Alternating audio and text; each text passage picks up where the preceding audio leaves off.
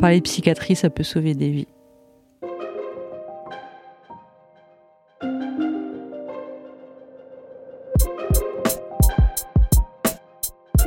Aujourd'hui, on est avec Lucille, cofondatrice et présidente de la Maison Perchée, et avec David et Enzo, père aidants dans l'association, qui ont des rôles un petit peu différents. Vous allez nous en parler dans un instant.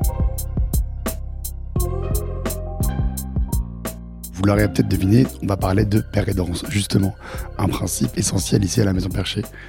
Lucille, vu que tu as fondé la Maison Perchée, hein, tu es une des, fondatrices et la présidente, euh, est-ce que tu peux d'abord nous donner ta définition de la pérédance? Pour moi, la pérédance, c'est vraiment de l'entraide entre personnes souffrant de troubles psychiques. Ça peut être le même comme ça peut ne pas être le même. Euh, enfin, pour moi, si je développerai peut-être après. Euh, donc c'est vraiment de l'entraide, une position horizontale euh, entre les deux personnes parlant en face. J'aime bien dire que la pérédance, c'est aussi prendre un café avec quelqu'un et parler pendant une heure de manière informelle. Et parfois, cette pérédance-là, elle peut être plus efficace qu'une pérédance en milieu hospitalier où je travaille aussi, euh, dans un entretien peut-être plus formel. Et les autres Enzo, euh, David, est-ce que vous avez un truc à ajouter? Ouais, bah moi je dirais que du coup sur le, rétablissement, c'est un chemin qui est pas forcément toujours euh, dans le même sens, c'est-à-dire que parfois on a des rechutes, des moments où ça va mieux, et de ce fait, euh, je pense que n'importe qui qui a un trouble psychique peut avoir besoin d'aide à un moment donné. Donc pour revenir sur ce que disait Lucille, je pense que c'est ça, c'est vraiment s'entraider. À des moments, on peut se sentir rétabli et que ça aille plus du tout le lendemain, et on a besoin d'aide alors qu'avant on était celui qui aidait. C'est vraiment un partage. Et hum, comment vous, vous en êtes euh, arrivé à être père Et quelle est votre pratique de la pérédance en fait aujourd'hui à la Maison Perchée et aussi dans d'autres environnements? Lucille t'a dit que tu travaillais aussi en milieu hospitalier. Comment ça se passe? Moi, je suis père seulement à la Maison Perchée, même si j'envisage de devenir plus professionnel dans pas longtemps. Et donc en fait, j'ai commencé la, la pérédance parce qu'une amie euh, m'a encouragé à le faire. Une amie qui est elle aussi atteinte de troubles psychiques et qui est elle aussi pérédante. Et en fait, ce qui est assez marrant, c'est qu'on s'entraidait sans avoir de, bah de, formation de pérédant ni sans savoir ce que c'était avant de commencer la pérédance. On, était vraiment, on s'appelait quand on n'était pas bien le soir et, voilà, c'est comme ça que ça a commencé pour moi. Vous faisiez de la pérédance sans le savoir C'est ça. Et maintenant, du coup, à la maison perchée, je fais à la fois des nids et des perchoirs. Donc les nids, c'est des formats 1 et 1, c'est-à-dire un écouté, un écoutant, qui se font en visio ou alors euh, par téléphone. Et sinon, les groupes de parole, euh, comme les perchoirs, ça se fait euh, sur trois mois, tous les 15 jours avec 7, 6, 7 personnes qui sont là et deux co-animateurs, père aidant. Est-ce que vous avez des expériences en tant que père aidant, euh, des expériences pratiques que vous pouvez partager avec nous pour montrer comment la père aidance peut aider, des moments un peu où il y a eu peut-être des déclics dans des, soit euh, en one-to-one, euh, soit dans des groupes de parole? Moi, j'apprends des choses tous les jours en faisant des nids. et en même temps, j'ai quand même la sensation d'aider la personne qui était là pour ça à la base, mais mais c'est vraiment quelque chose d'un échange, comme disait Lucie, l'horizontal, c'est un partage. enfin, c'est trop stigmatisé les, troubles psychiques, donc on n'en parle pas couramment dans notre vie de tous les jours. Et je pense vraiment que c'est quelque chose qui est important de, parler de son soi profond si on veut être euh, bien dans sa vie. Donc c'est pour ça que la maison perchée, des institutions comme celle-là, c'est hyper important pour les gens qui ont des troubles comme nous. Merci David, ça me parle beaucoup parce que ça parle aussi d'avoir des relations authentiques et pas biaisé avec la personne qu'on a en face, puisqu'on peut parler de ses troubles sans jugement. Et moi, ce qui m'a le plus marqué dans la pérédance et dans ce métier, c'est d'avoir des conversations avec des membres ou des, des patients de l'hôpital qui disent mais c'est un truc de ouf, je peux parler, je peux parler, je peux vraiment parler de ça sans jugement, sans je, peux parler de ça quoi. Rien que ça, c'est euh, ouais, c'est un peu un safe space quoi. Et, euh, et oui, il y avait notamment peut-être des histoires de des clics ou des gens qui vous ont contacté plus tard en disant que ça a eu un impact euh, dans leur vie Ce qui est toujours très satisfaisant, enfin je trouve, c'est quand, comme le disait un peu Lucie, c'est le rapport d'identification de pair à pair. Quand on, on sent qu'on est en résonance avec la personne qu'on accompagne et, que, et surtout qu'on peut lui apporter une forme d'espoir aussi qui est très important, je pense, dans le rétablissement. Ça va être vraiment euh, Ah, toi, t'as vécu ça, en fait, euh, t'es passé par tel telles étapes de ta vie et tu as connu ça, moi aussi. Et vraiment, il y a une, relation de pair à pair qui se crée. Et ça, c'est soutenant. Pour moi, c'est carrément thérapeutique. Et, euh, et vraiment, cultiver l'espoir, c'est une des missions euh, du père aidant. Et je pense vraiment que c'est très important d'appuyer là-dessus. quoi.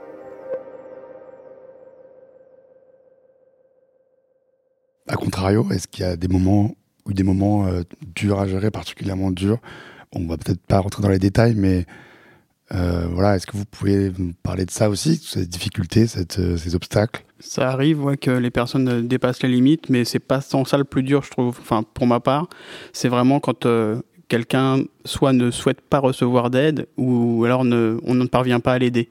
Parce que ça arrive malgré tout parfois. Et ça, je trouve c'est assez dur parce que du coup, ben, c'est même pas le fait de le vivre comme un échec, c'est vraiment ce, ce, sentiment ouais, d'être impuissant face à quelqu'un qui va mal. quoi. Enzo? Et tu vois, en fait, c'est là nos, la force de la pérédance aussi, c'est qu'on n'est pas seul, en fait. C'est justement quand on, nous, on botte en touche un peu sur une situation, on peut vraiment être accompagné par d'autres professionnels et redirigé vers euh, d'autres gens. Et, euh, et, ça, en fait, c'est vraiment précieux. Le, moi, pour moi, la, la pérédance, faut pas fonctionner en autonomie, enfin, comment dire, tout seul. Ouais, en autarcie, exactement. C'est pas ça. Il euh, faut vraiment être une forme de pierre angulaire dans les, soins en psychiatrie et pouvoir rediriger vers tel ou tel professionnel quand nous, euh, on atteint nos limites. Et puis même, c'est un travail de coopération. Moi, je travaille en hôpital de jour, du coup, avec une équipe pluridisciplinaire. Et, j'agis pas seul dans mon coin. Je, vraiment, j'agis avec tous les autres professionnels. Et je sais que quand il y a une situation sur laquelle je rencontre une difficulté, bah, je peux aller solliciter mes collègues pour... Euh, pour débloquer la chose ou quoi. Et à la maison perchée, on se repose aussi les uns sur les autres parce que quand on est face à une difficulté, on va contacter euh, des entre guillemets responsables, enfin même si c'est vraiment pas pyramidal à la maison perchée, on va en parler, enfin remonter à l'équipe qui va vraiment euh, analyser la chose, discuter et nous aider en fait dans la situation conflictuelle ou problématique qu'on rencontre. En fait, il y a un peu une paire entre père aussi, ou paire entre entre les gens de la maison perchée sur les difficultés qui peuvent euh, émerger dans le cadre de, des groupes, etc. C'est ça, ouais, on fait des intervisions même, enfin, on discute entre nous des problèmes qu'on a rencontrés, on, on, essaie de trouver des solutions ensemble, et dans la plupart des cas, ça se passe bien, enfin, on arrive à aider les personnes. C'est vraiment des cas très rares où, où ça, ça, finit par euh, ne pas fonctionner comme on aurait voulu. J'ai en tête, pour revenir euh, à la question euh, de base, moi, enfin, tout ce que vous dites, je suis complètement d'accord avec vous. Le truc, c'est que euh, parfois, quand le, le membre ou la personne euh, qui est accompagnée euh, à la maison perchée ou un patient en milieu hospitalier est dans le déni. Là, moi, j'ai eu beaucoup de, au début de ma pratique de père à Sainte-Anne, c'était en mode il ou elle va parler à Lucille, du coup, ça va débloquer le truc et tout. Et en fait, face à un proche, si vous avez un proche qui est dans le déni, en fait, qui ou quoi qu'il rencontre, compte, on, peut planter des graines pour euh, parler de certaines choses, mais on n'a pas forcément. C'est ça le plus dur dans la paire aidant, je pense, c'est on n'a pas le levier pour aider la personne comme on voulait. Pour moi, c'est vraiment euh, cette question de déni. Euh, je, suis encore au début de ma pratique aussi, hein, mais vraiment voir comment on peut essayer d'aider. Ouais, ça c'est un peu une limite quoi. C'est-à-dire on peut la paire aidant c'est hyper puissant, mais ça peut pas tout non plus. Oui, puis le déni, ça questionne aussi si la personne a envie de rester euh, telle qu'elle est euh, avec ses symptômes, etc. Ça, en fait, faut juste, pour moi, la, limite, c'est la souffrance et, la mise en danger, quoi. Ouais. Surtout si toi, si es à Sainte-Anne, tu arrives dans les premières phases euh, psychotiques, donc il y a le côté aussi de la surprise et la, difficulté d'accepter le diagnostic qui peut prendre plusieurs années. Enfin, ça a été oui, le cas. Donc, ouais, je pense que là, tu es aussi en prise avec des, des cas qui sont euh, à vif. Quoi. Alors, mm. ici, à la Maison Perchée, les gens sont un peu souvent euh, en phase de rétablissement. S'ils viennent, c'est des personnes qui sont en phase de rétablissement à la Maison Perchée. Démarche, et donc on est prêt à aller faire le, le troisième pas, quatrième pas et, et d'en parler. quoi. Euh, Enzo, tu voulais dire un truc? C'est un peu le cas aussi en hôpital de jour, c'est-à-dire que les personnes qui arrivent sont déjà un peu dans l'acceptation des troubles et dans une phase de rétablissement. Ils ont envie de se soigner en tout cas. Mais moi, je dirais que le déni, il fait vraiment partie en fait aussi du rétablissement. Ça va être la première phase un petit peu. en fait, on a tous un peu traversé cette période-là de, déni des troubles au début, euh, et, ça fait partie du processus en fait. Donc, euh, mais oui, c'est un peu compliqué pour nous quand on est face à ça, parce que on est un peu démuni, même si on est passé par là, en fait, c'est un peu difficile de d'enclencher les choses. En fait, c'est le rétablissement, c'est aussi quelque chose d'assez personnel qui, va, qui va vraiment euh, être propre à chacun, chacun sa trajectoire. Parce que vu qu'il y a le spectre de la maladie psychique est extrêmement vaste, bah, les parcours de rétablissement le sont aussi. Quoi. Ouais, je suis d'accord. C'est vraiment pour ça qui, que je veux depuis le début à la Maison Perchée, qu'il y ait une pluralité de témoignages. Pour toutes les maladies psychiques, puisqu'on ne peut pas calquer une expérience, notre expérience sur une autre personne. On, est on a tous notre individualité, quoi. David, oui. Ouais, je pense qu'il y a une, question de temporalité, c'est-à-dire que on a parfois envie que la personne concernée guérisse plus vite, et en fait, c'est chacun son rythme, et on peut rien faire contre ça. C'est vraiment euh, chacun peut, peut se rétablir, mais vraiment, il ira à, son rythme, et, et on peut rien faire contre ça. Même si on aide du mieux qu'on peut, s'il n'est pas encore prêt à recevoir cette aide, Ouais, euh, moi ce qui a fait déclic un petit peu pour l'acceptation du trouble, ça a été l'éducation thérapeutique du patient. En fait, euh, toujours la même infirmière du CMP vraiment qui, qui a vraiment eu un rôle important dans, dans mon rétablissement, m'a proposé euh, l'éducation thérapeutique du patient schizophrène, ce qui était mon diagnostic à l'époque. maintenant, ça a un peu changé, on est plus sur, sur la bipolarité de type 1. Euh, et, en fait, elle m'a proposé ça. Au début, j'étais assez réticent. J'ai dit quoi Éducation euh, J'ai pas besoin d'être éduqué, moi. Enfin, voilà. Et, euh, et en fait, j'ai accepté. Et en fait, c'était génial. Et surtout, particulièrement, une séance qui était sur le, médicament, qui était animée par un pharmacien de l'hôpital, du centre hospitalier de la ville dans laquelle j'étais. Il a montré des coupes du cerveau en nous montrant là, dans la schizophrénie, il y a tels symptômes qui sont dus potentiellement, par hypothèse, hein, parce qu'on n'est pas encore sûr à 100%, par un peu plus de dopamine ou de sérotonine ici. Euh, là, c'est parce qu'il il en manquerait. Toujours en, employant le conditionnel et en disant que c'était pas une certitude, c'était pas, une, pas acquis pour la science, euh, tout ça. Et, euh, et, du coup, ça m'a vachement déculpabilisé en fait. Et pour accepter le trouble et dire, bah en fait, ouais, il y a un truc qui déconne dans ma tête et j'en suis pas responsable. Et bah en fait, c'est ok. Il n'y a pas de, pas de honte à avoir, il n'y a pas de culpabilité à avoir. Et ça, vraiment, ça m'a, ça a été très marquant dans, dans mon histoire de rétablissement. Ouais, c'est-à-dire que par la connaissance du trouble, tu mets une sorte de distance en disant, bah, c'est le trouble et qui agit sur moi. Enfin, mais c'est deux entités différentes, quoi. Exactement. Ah, Lucille, tu veux, tu veux? Juste ajouter du coup sur le, le TP ou la psychoéducation. Pour moi, c'est vraiment quelque chose, que ce soit en addicto ou en psychiatrie, qui permet vraiment, euh, comme l'a dit David, ça peut prendre des années, etc. Mais la psychoéducation et le TP, ça permet. Quoi, le TP juste? Éducation thérapeutique du patient et la psychoéducation, ça permet aussi de faire. C'est un peu comme le TP, mais c'est pas c'est pas les mêmes euh, normes. En fait, euh, de vraiment apprendre, par exemple, comment fonctionne une crise d'angoisse, comment fonctionne en addicto un craving, ce genre de choses. Et comprendre ces symptômes, ça nous permet d'agir dessus et de prendre du recul. Ça se fait pas en, deux jours, bien sûr. Mais au fur et à mesure, après, ça, peut-être ça, ça, ça va pas résonner pour tout le monde. Mais euh, Et ça, c'est des, des programmes de, de psychoéducation et de d'éducation thérapeutique du patient dont vous parlez qui, qui sont euh, dans le cadre de, de la prise en charge euh, à l'hôpital, si je comprends bien. À l'hôpital et on en fait à la maison perchée aussi. Et vous en faites à la maison perchée. Parce que j'allais dire, euh, en fait, j'imagine qu'il y a des gens pour qui ça serait hyper utile d'avoir ces informations, mais qui sont pas forcément pris en charge euh, déjà. Et donc, c'est possible à la maison perchée? C'est c'est pas de l'ETP à la maison perchée, mais c'est de la psychoéducation, oui.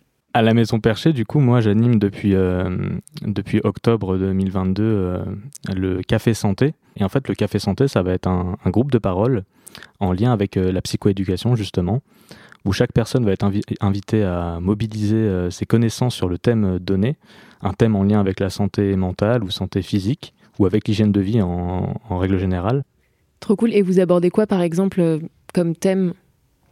Alors euh, ça va être très très varié, ça peut être par exemple le sommeil, l'hygiène de vie, l'alimentation équilibrée, l'activité physique et sportive, mais aussi la vie sexuelle et, sentimentale, ça peut être aussi... Enfin en fait c'est très vaste L'idée après, c'est vraiment aussi de ne pas faire un, cours. L'idée, euh, c'est vraiment de faire parler les gens, en fait. Et faire parler les gens sur un thème, les faire réfléchir, les faire euh, discuter, les faire leur faire partager leurs connaissances.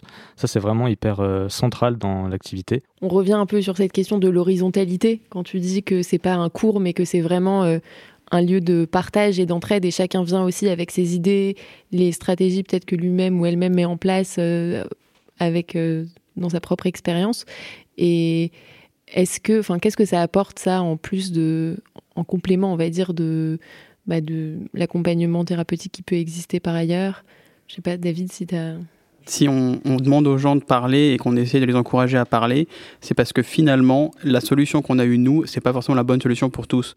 les troubles psychiques sont trop variés, euh, donc il faut que chacun trouve sa solution. Donc on peut donner quelques conseils, quelques pistes, mais finalement, il faut que la personne arrive à, à sortir ce qu'elle a en elle et, à avancer sur son propre chemin de rétablissement. C'est pour ça que c'est important de répéter des choses parce que parfois c'est ça qui finira par les aider quand même, mais de pas insister lourdement si c'est pas ce qui leur convient. Donc il faut les écouter pour savoir ça. C'est juste euh, le plus important, l'écoute.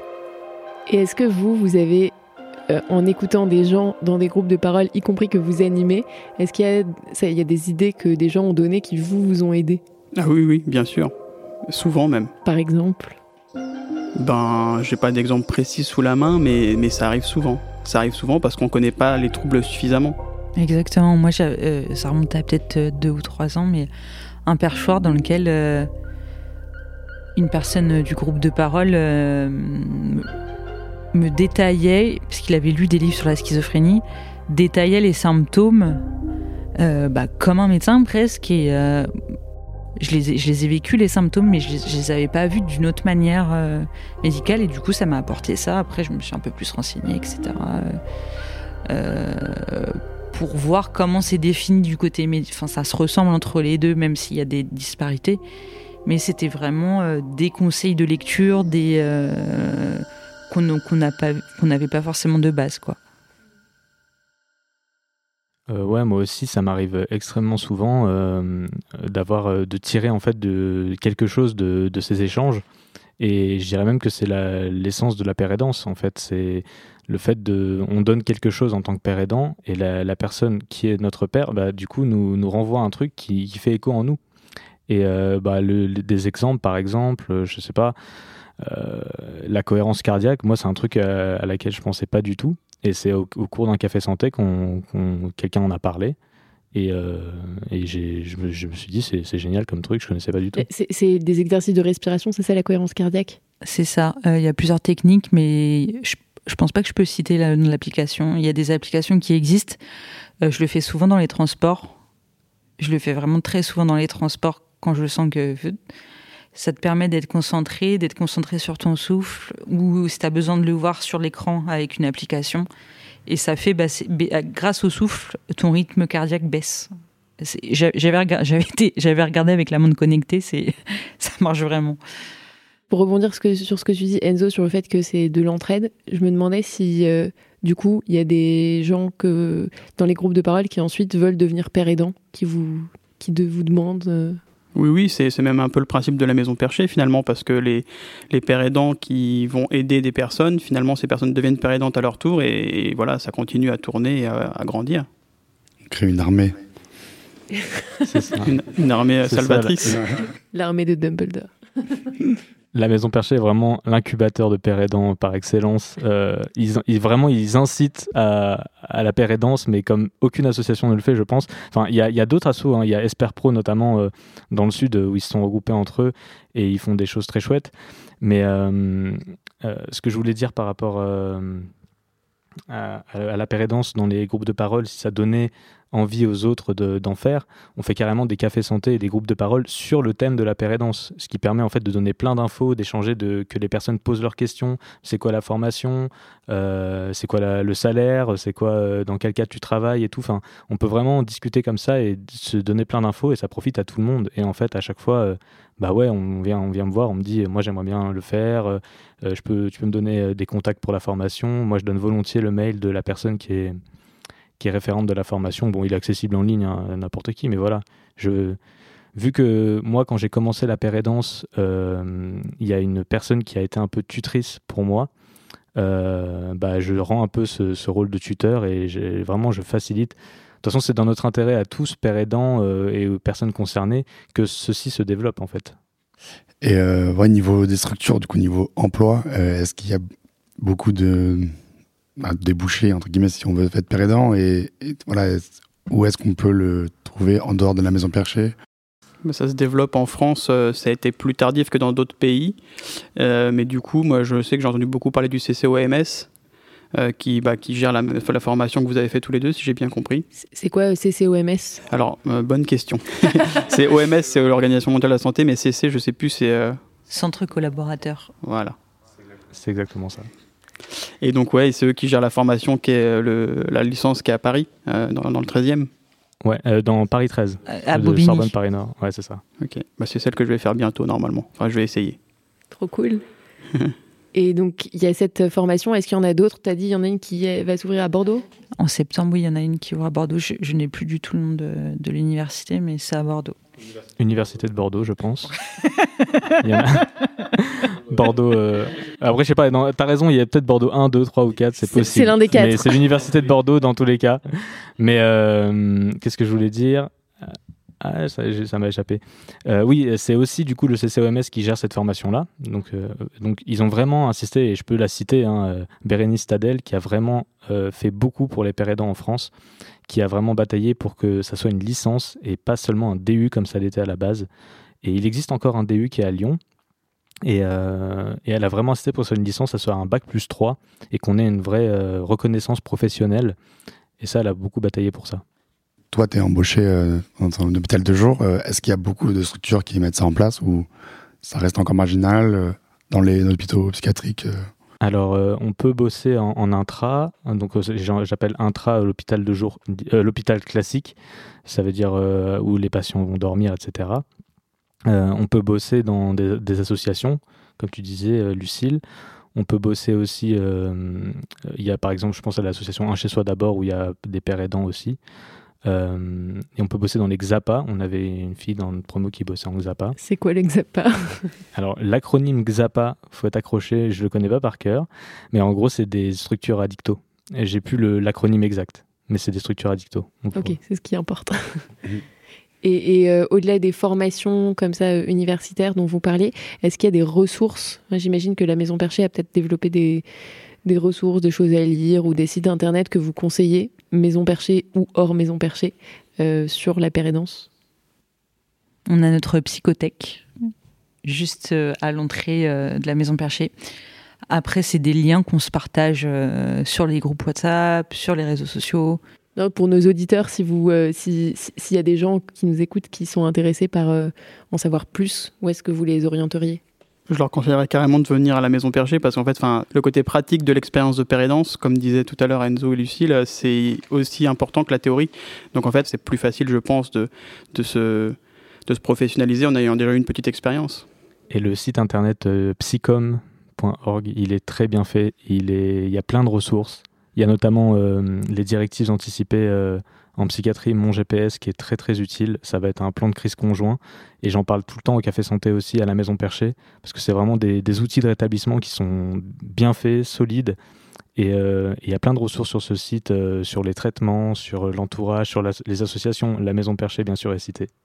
Et donc voilà, il y a, y a plein de choses sur ce site-là, donc c'est une bonne ressource. Je conseille aussi Psycom. pour vous, ça doit être une charge aussi émotionnelle assez forte d'entendre des témoignages, de, Comment vous faites pour gérer cette charge émotionnelle et, d'éviter d'être complètement submergé en tant que personne du coup euh, concernée euh, Comment on, se met des limites? Bah, je pense que comme disait Enzo tout à l'heure, il y a l'entraide entre nous. Enfin, quand ça va pas, quand, ça va pas suite à un nid, à un perchoir, on en parle à notre responsable ou à un autre père aidant qu'on connaît à la maison perchée et, on s'entraide. Et c'est ça qui marche le mieux finalement. Avant de se lancer dans la père aidance, il faut quand même euh, un peu identifier ses limites ce qui n'est pas toujours facile. Euh, et, on en a tous des limites, qu'on soit d'ailleurs euh, malade psy ou pas malade psy. Euh, et, du coup, il faut aussi se dire que c'est OK de ne pas aller bien, même quand tu es père. Et, ça, c'est important. Et concernant le fait de mettre à distance un peu les, choses qui seront encombrantes, bah, faut, ça s'apprend, j'ai envie de dire, sur le terrain. Ça veut dire vraiment une identification de pair à pair, oui, mais pas non plus euh, quelque chose de trop fusionnel ou de trop euh, fort. En fait, il faut savoir mettre une certaine distance. On peut parler de distance euh, thérapeutique quelque part. c'est une certaine distance pro aussi. Il faut rester ouais pro, je dirais. Il faut rester parce que si on veut qu'aussi le statut de ce métier qu'est la père aidant soit reconnu, bah, il faut aussi qu'on ait ensemble une déontologie commune. Et c'est d'ailleurs ce qu'ils nous apprennent aussi à la licence, hein, qu'il y a une vraie déontologie de, de père aidance dans les, dans les pères aidants. Et du coup, euh, je pense que c'est important d'avoir ça à l'esprit aussi. Que... Mais c'est pas toujours simple de trouver la, la, bonne distance à mettre entre nous et les personnes accompagnées. Ça peut être euh, des fois un peu difficile. Je pense que même plus largement, c'est vraiment une question du prendre soin euh, des soignants, des travailleurs sociaux. C'est, ça rentre un peu dans les mêmes catégories. Je pense, moi, je sais que par exemple, enfin, avant, j'ai eu une expérience dans une autre association, pas en santé mentale. Et, et c'est pareil, tu rentres chez toi, bah, oh, c'est ok, tu te poses 30 minutes sur ton canapé, tu fermes les yeux ou tu regardes. Enfin, moi, je sais que c'est vraiment, j'ai besoin pour reswitcher en mode vie pro, vie perso. Il y a un petit temps de, j'arrive chez moi, je me pose. Un petit sas comme ça. Exactement. Est-ce qu'il y a des choses que tu fais et d'ailleurs que David Enzo vous faites pour justement euh, décompresser après euh, une journée de père aidant? Ouais, je pense qu'il faut se connaître soi-même, c'est le plus important parce que bah, chacun a ses petits trucs, ouais. Moi, je sais que, par exemple, les nids, j'en prenais pas trop. J'essaie de, vraiment de les espacer parce que c'est effectivement une charge émotionnelle. Donc, et puis, on sait pas toujours à quoi, à quoi s'attendre. Donc, j'essaie de ne pas en mettre deux dans la même soirée, par exemple. Les nids, je rappelle, même si tu l'as dit tout à l'heure, c'est les, les one-to-one. Exactement. Et par ailleurs, il y a des règles, même à la maison perchée, tu, parlais de déontologie, mais par exemple, les nids, on évite de reprendre le, même nid avec la même personne, parce qu'il faut garder justement cette distance, même si le nid a pu être très bien, il ne faut pas refaire de nid avec la même personne, on n'encourage pas ça, de manière à ce qu'il... Après, la personne peut toujours demander un nid avec une autre, un autre père aidant, hein, mais, mais voilà, il faut, essayer de garder une distance, parce que c'est important pour la personne qui écoute et pour la personne qui est écoutée, finalement. Il ne faut pas qu'il y ait une dépendance affective qui se déclenche d'un côté ou de l'autre. Oui, du coup, ça, c'est des choses qui se passent en ligne, du coup, en, visio, la plupart du temps. Euh, maintenant que le lieu est là, bien présent, bien installé depuis euh, plusieurs mois, il y a aussi cette question de, voilà, de gens qui viennent euh, peut-être tous les jours ou qui cherchent cette connexion en dehors, du coup, du cadre d'un voilà, d'un atelier. Alors, à la Maison Perchée, on, on accueille les personnes concernées euh, donc on, a tout le programme de la canopée quand les personnes concernées peuvent rentrer dedans avec des entretiens, etc. Et tout ce qu'on peut dire euh, sur la période et tout ce qu'on fait en pérédance. On accompagne aussi les proches dans le programme La Boussole. Qui sont tous les deux des programmes en ligne, la, canopée et la boussole, c'est ça? Exactement, yes. Et euh, il y a autre chose qui nous tenait beaucoup à cœur aussi, c'était d'avoir une façade ouverte sur, bah, sur la cité, comme on pourrait dire, et quand des gens passent du quartier ou des gens de passage sur Paris passent et viennent boire un café à la Maison Perchée, ben on parle de santé mentale. Il y a toujours des échanges très riches et euh, on se dit, bah, même si c'est un peu laborieux une personne par une personne, mais je pense que c'est la déstigmatisation là pour le coup qui marche le mieux, puisqu'ils viennent directement boire un café, ils disent, bah, je suis avec des personnes qui souffrent de santé mentale, on ne dirait pas, non, non, non, parce qu'il y a toujours des, des images véhiculées par la société, véhiculées par les médias, les films, qui font que les personnes souffrant de troubles psychiques sont très très très stigmatisées. Et comment ça se passe quand, à l'inverse, comme disait Sylvain, s'il y a quelqu'un qui est lui-même concerné par un trouble psy et qui vient en cherchant un soutien et en direct comme ça, ou qui veut échanger euh, dans, le, dans le lieu, donc vous avez un, on l'a mentionné, vous avez un lieu vrai, vers euh, le métro rue Saint-Maur à Paris. Euh, comment, comment vous gérez en fait? Parce que parfois ça peut, je sais pas, être au milieu de votre journée, vous faites quelque chose, vous faites autre chose et là quelqu'un arrive. Est-ce que c'est On l'accueille. Oui. Tout simplement. Et si la personne euh, ne peut pas ou ne veut pas rentrer dans la maison perchée, bah bien sûr qu'on va lui donner d'autres ressources. donc la personne qu'elle vienne qu'elles viennent pour être dans la canopée, donc le programme euh, en ligne, ou pour être sur le lieu, ou que ça soit pour euh, toute autre chose, question sur la psychiatrie, l'insertion professionnelle ou son état actuel, on la laissera pas euh, sans info quand elle va partir, en tout cas. Et puis il y a des bénévoles qui à terme seront tous formés c'est le, le, but un petit peu, pour justement mieux accueillir les personnes qui seraient euh, vraiment en détresse. Et du coup les renvoyer vers des institutions euh, Oui, ou euh, faire ce qui est nécessaire. c'est vrai qu'après, avec la formation, il y a beaucoup plus de portes qui s'ouvrent. On est un peu démunis au début quand on commence la pérédance, si on n'a justement pas toutes ces clés, tous ces, toutes ces ressources à disposition. Mais à force, on, on apprend justement. Et il y a des formations qui existent, comme la formation PSSM qui est très bien. PSSM. Premier secours en santé mentale qui est pareil, qui, arrive en France avec un peu de retard, mais euh, ça a un petit coup, mais, euh, mais c'est très intéressant. C'est où? C'est en ligne ou c'est en, physique et C'est en physique, ça dure deux jours. Euh, et il faut avoir bah, un formateur qui, est, donc, a été formé à être formateur. donc c'est une formation qui coûte un peu plus cher, qui est un peu plus longue, qui doit durer une semaine, je crois, pour être formateur de secouriste. Donc voilà, c'est un peu plus long, mais, mais voilà, c'est une, une, une formation qui est, euh, qui est vraiment excellente. Quoi. Enfin, on apprend énormément de choses. Et même quelqu'un qui est, pour le coup, quand on l'a fait, nous on l'a fait à la Maison Perchée, donc parce qu'une des responsables de la Maison Perchée est formatrice. Et en fait, euh, on avait beau être un public donc particulièrement touché déjà par la santé mentale, particulièrement au courant, on a appris énormément de choses. C'est génial. Et c'est une organisation spécifique qui gère ça ou? C'est national. Euh, en tapant PSSM euh, sur, euh, sur le Internet, on, on, retrouve les formateurs disponibles, je crois. Enfin, ça doit être faisable comme ça. Trop stylé. super, bah merci à tous pour ces témoignages très enrichissants. on va conclure avec une recommandation. Est-ce que vous avez des, voilà, des idées de contenu ou des, des choses que vous conseillez à, vos pères aidants euh, pour des gens qui s'intéressent à la santé mentale, euh, notamment des livres, films, euh, podcasts, comptes Instagram, je ne sais quoi, des choses qui peuvent qui être des outils pour vous et qui peuvent être des outils pour, pour d'autres. Bah, du coup, moi, je fais partie d'une autre association qui s'appelle Positive Minder et ils ont un site internet qui est assez riche et assez bien fait. Il y a beaucoup de webinaires en replay, des congrès, des choses comme ça. Il y a aussi un MOOC qui est excellent, qui s'appelle Se rétablir un vrai délire. Ils font deux sessions par an.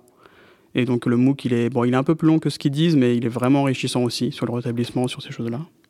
Et pour citer une autre association de l'écosystème en santé mentale, il y a le Clubhouse aussi euh, pour l'insertion professionnelle, vraiment spécialisé dans l'insertion professionnelle. C'est une asso, ouais. Mais je crois par contre c'est médicalisé. Je crois qu'il y a des psychiatres. Euh, c'est pas, c'est pas totalement pérédance comme euh, la Maison Perchée. non, mais c'était pour citer des ressources autres. Bah, moi, j'ai pas de, forcément d'autres ressources à ajouter. Enfin, je redis euh, ma petite pub pour Psycom parce que je trouve vraiment bien fait ce site et je vous encourage euh, à aller faire un tour dessus. Ah, si je peux juste rajouter, on m'avait un jour raconté, enfin, donné une image pour euh, exprimer la pérédance. C'est quelqu'un qui m'avait dit que c'est un peu comme quand on voyage dans un pays étranger et qu'on rencontre quelqu'un bah, de la nationalité dont, dont on est. Et de ce fait, voilà, le lien se crée tout de suite. On connaît déjà de quoi l'autre va parler, on, on est content de se trouver. C'est ça, la pérédance pour moi. Je trouve que ça résume bien. Génial, j'adore cette définition. Je sais pas si vous avez si vous avez envie de partager un dernier truc ou pas, mais en tout cas trop trop intéressant. Parler de psychiatrie, ça peut sauver des vies. Venez à la maison perchée. Sauver des vies.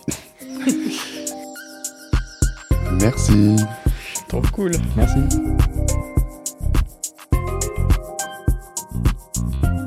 Merci à tous les trois d'avoir partagé vos vécus et vos expériences de père aidant. On espère que nos auditeurs seront intéressés et auront appris énormément de choses sur la pérédance et qui viendront à la Maison Perchée peut-être l'expérimenter. Vous pouvez retrouver toutes les infos sur le site de la Maison Perchée et le compte Instagram. À bientôt pour le prochain épisode.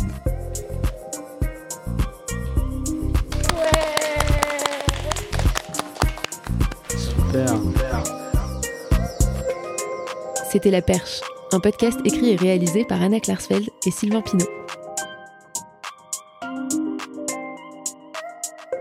La musique a été composée par Blasé, accompagné de Michael de la Maison Perchée. On espère que notre conversation vous aura été utile. Si c'est le cas, n'hésitez pas à vous abonner au podcast. Pourquoi pas à nous laisser quelques étoiles. Et surtout, à en parler autour de vous.